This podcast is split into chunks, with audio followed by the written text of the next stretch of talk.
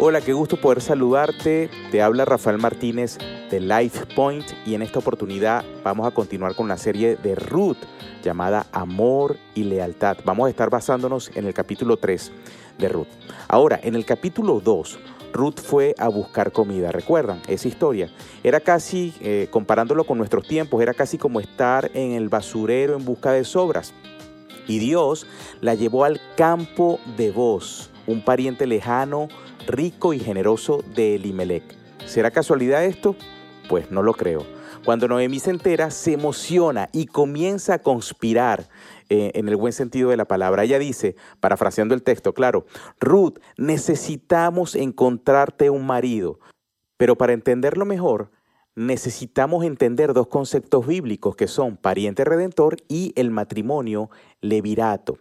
Lo cierto es que Noemí alabó a Dios porque vos era uno de sus redentores. Y una referencia bíblica al concepto ah, del pariente redentor es la siguiente. Por ejemplo, en Israel la transferencia o traspaso de la tierra era vital, porque en Deuteronomio 25 y Levítico 25 Dios estableció una práctica en la que un pariente podía redimir la tierra de un miembro de la familia que había perdido o desperdiciado su herencia. La palabra levir significa hermano del marido. Si un hombre moría sin hijos, su hermano se casaba con su viuda y su primer hijo era legalmente considerado el heredero de su primer marido. Era un matrimonio levirato. Noemí hizo un plan. La cosecha había terminado y vos estaría aventando en el granero. Aventar consistía en quitar las cáscaras golpeando el grano y luego arrojándolo al aire con una horca para que la brisa separara la paja del grano. Vos tenía un tren cargado de grano y dormía cerca para protegerlo de los gitanos, esos vagabundos y ladrones de esa época. Entonces dijo Noemí, vos estarás solo esta noche en un lugar apartado. Toma un baño de burbujas, ponte un poco de Chanel y ese bonito vestido de verano con tacones altos.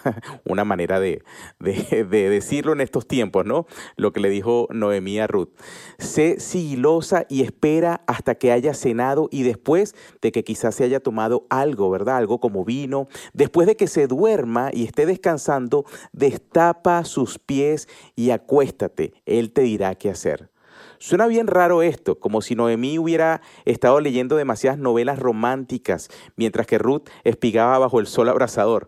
Realmente Noemí no le está diciendo a Ruth que seduzca a vos. Luego les comentaré al respecto, pero vamos a seguir con la historia. Noemí era astuta. Todo se desarrolló tal como ella lo planeó. Después de que vos terminó de cenar y preparó esa bebida y se fue a acostar descansando, se fue a la cama y se durmió. Ruth destapó suavemente sus pies y se acostó. Vos se despertó y se dio cuenta de que había una mujer en su cama y dijo, ¿quién eres? Ella dijo, es Ruth, tu sierva. En el capítulo 2 usó el término esclava que es como siervo, pero aquí es el término para referirse a sirvienta.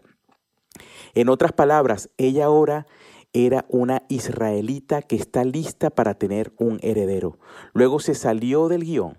Noemí le dijo que esperara a que él le dijera qué hacer, pero en lugar de esperar, Ruth dijo, extiende tus alas sobre mí, porque tú eres mi redentor.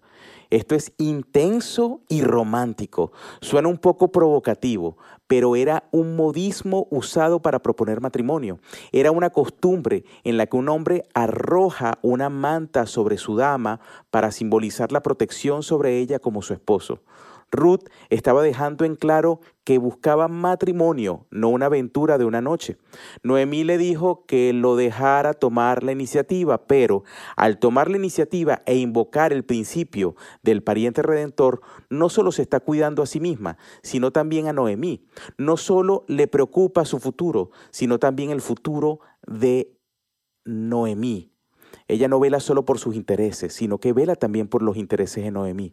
Ruth fue audaz, ella tomó un gran riesgo. Vos era un pariente redentor, pero también tenía una salida de escape para esto.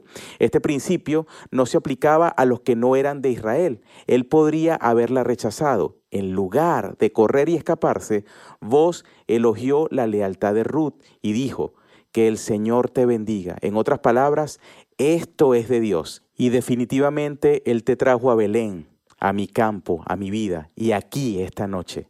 Dijo que su último acto de bondad era mayor que el primero. En otras palabras, mostraste un gran sacrificio y compromiso para dejar a tu familia, amigos y a tu país. Pero tu deseo de proporcionar un heredero para la familia de Limelec está a otro nivel. Vos accedió a redimirla, pero había otro redentor más cerca, por eso le dijo, debemos ver si él desea redimirte antes que yo. Entonces le pidió que se quedase allí esa noche y mañana descubrirían quién sería el pariente redentor.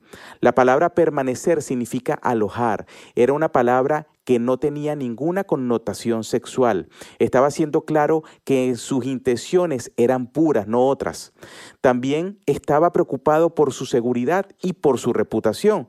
Por si la gente la viera irse en medio de la noche, no quería vos que pensaran mal.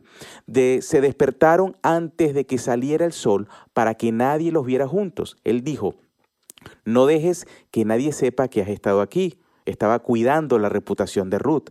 Luego vertió seis medidas de cebada en su vestido para llevársela a Noemí, alrededor más o menos en nuestros tiempos de 75 libras. Ruth como que eh, definitivamente practicaba algo de CrossFit. Él dijo, no quiero que te vayas a casa con Noemí con las manos vacías. La misma palabra usaba en el capítulo 2 cuando Noemí dijo, no me llames Noemí, dulce, llámame Mara, amarga. Ella dijo, me fui llena y he regresado vacía. El punto es que Dios no deja a su pueblo vacío, Él está trabajando. Noemí probablemente se quedó despierta preguntándose qué estaba pasando. Cuando Ruth entró a la mañana siguiente, Noemí dijo, dame los detalles, ¿estás comprometida? ¿Sí o no? En lugar de un anillo, le mostró el grano y Noemí sonrió porque entendió el mensaje. Había perdido a su esposo e hijos, su vida estaba vacía y el mensaje de voz fue, tu sufrimiento ha terminado. Me aseguraré de que tu estómago esté lleno de comida y tu vida esté llena con un heredero. Sí, es verdad, por el momento no hay matrimonio, no se comprometieron, pero vos le aseguró que tendría un anillo en su dedo, ya sea el de él o de otro tipo. Ella le dijo a Ruth, él no descansará hasta que resuelva el asunto hoy. En otras palabras, lo que quiso decirle fue que es un hombre de palabra, un hombre diligente, responsable. Debemos recordar, recuerda esto, Dios bendice a los que viven intencionalmente. La semana pasada hablamos sobre cómo debemos orar mucho y trabajar duro. Eso es lo que Noemí está haciendo. Quería que Ruth tuviera un esposo, pero no solo oró y se echó a, a dormir o a morir y esperó a que un esposo pasara por la puerta de su casa. No, ella hizo un plan intencional. Si quieres prosperar, debes ser intencional, debes hacer un plan. Hay un dicho que dice, fallar en planificar es planificar para fallar. Debes tener un plan para tu matrimonio, un plan para la paternidad, un plan espiritual para tu hogar. Debemos hacer un plan a través de la oración, a través de la palabra, luego presentarlos al Señor y ser flexibles para alinearnos a su dirección. También recuerda algo, Dios bendice a los que viven con integridad. No creo que Noemí le, tuviera, le estuviera diciendo a Ruth que sedujera a vos. Creemos que hizo esto porque sabía que tanto Ruth como vos eran dignos, personas de carácter, personas con integridad. Fácilmente vos pudo haberse aprovechado de Ruth esa noche, si lo piensas. Quiero decir, se despertó con una hermosa mujer en su cama, pero en lugar de aprovecharse de ella, la bendijo pisó el freno y dejó claras sus intenciones. Se sentía atraído por ella, pero más que complacerse a sí mismo, deseaba complacer a Dios. Mujeres, si algún idiota quiere hacerte propuestas haciendo que deshonres a Dios, él no las ama realmente ni las aprecia. Pero si un hombre tiene su interés verdaderamente en tu corazón, entonces es porque quiere que Dios te bendiga y desea de verdad lo mejor para ti. Vos también mostró integridad al no tratar de mantener la situación en secreto y casarse con Ruth sin antes hablar con el otro señor. Estaba comprometido a hacer lo correcto de la manera correcta, es decir, era íntegro. Vos quería casarse con Ruth, pero quería obedecer más a Dios. Quería disfrutar de Ruth, pero quería disfrutar más de las bendiciones de Dios. Si el otro tipo se casaba con ella, entonces no era la voluntad de Dios que él se casara con ella. Si el otro tipo no se casaba con ella. Entonces Dios había orquestado todo esto para bendecirlo, tanto a Ruth como a vos en el matrimonio. Ruth también fue una mujer de carácter, de integridad. Vos dijo, todos en el pueblo saben que eres una mujer digna. Y fíjense qué interesante esto. En la Biblia hebrea hay un orden en los libros, en esta parte, muy diferente a nuestra versión en inglés o en español. Eh, el orden original en la Biblia hebrea viene eh, Proverbios y luego le sigue Ruth. Y recuerden que Proverbios cierra con el Proverbio 31, que termina describiendo a una mujer virtuosa. ¿Tendrá alguna relación? Pues yo creo que sí. La palabra usada por vos para mujer digna es la misma que se usa en Proverbios. Es como te hablé de una mujer virtuosa, ¿ok? Al lector, una excelente esposa. Ahora déjame mostrarte cómo se actúa y cómo se ve. Entonces viene y comienza el capítulo Ruth, ¿no? Qué interesante. Vos también elogió a Ruth porque no se había ofrecido a hombres más jóvenes y atractivos, ya fueran ricos o pobres. Podría haberse casado por amor y dinero, pero en cambio eligió la lealtad familiar. Ella era fiel, digna de confianza y pura. Nuestro mundo está confundido acerca de los roles de los hombres y las mujeres. Aquí vemos un gran ejemplo de un hombre y una mujer real. Los hombres rechazan la pasividad, aceptan la responsabilidad, lideran con valentía, se sacrifican desinteresadamente, dan, no toman, se niegan a sí mismos el placer físico por el verdadero gozo en Jesús. Mujeres, espíritu gentil, eh, tranquilo, bondadoso, pero de profunda convicción, virtuosas, trabajadoras, sumisas pero líderes, dependientes pero fuertes. Al acostarse a sus pies, Ruth estaba demostrando que era sumisa a vos y que dependía de él. ¿Qué tal si oramos para cerrar este podcast y en esta dirección que Dios nos ha hablado hoy por medio de su palabra?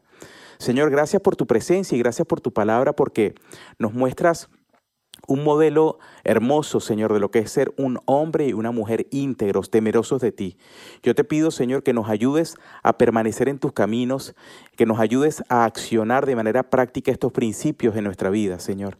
Llénanos, Señor, de tu presencia, llénanos más del conocimiento de tu nombre para poder andar en tus caminos como anduvo vos y como anduvo Noemí. A pesar de cualquier situación, creemos, Señor, que si procedemos en la verdad, con integridad y no pensando solo en nuestros propios intereses, en dar gloria a tu nombre, las cosas pueden ser muy diferentes. Te pedimos tu gracia en todo tiempo. En el nombre de Jesús. Amén.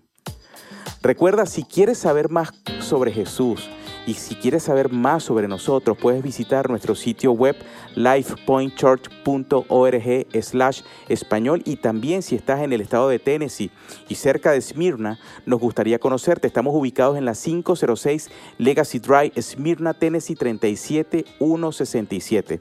Recuerda, todos nuestros servicios con interpretación simultánea al español son los domingos a las 10 y 45 de la mañana. Te mando un fuerte abrazo y que Dios te bendiga.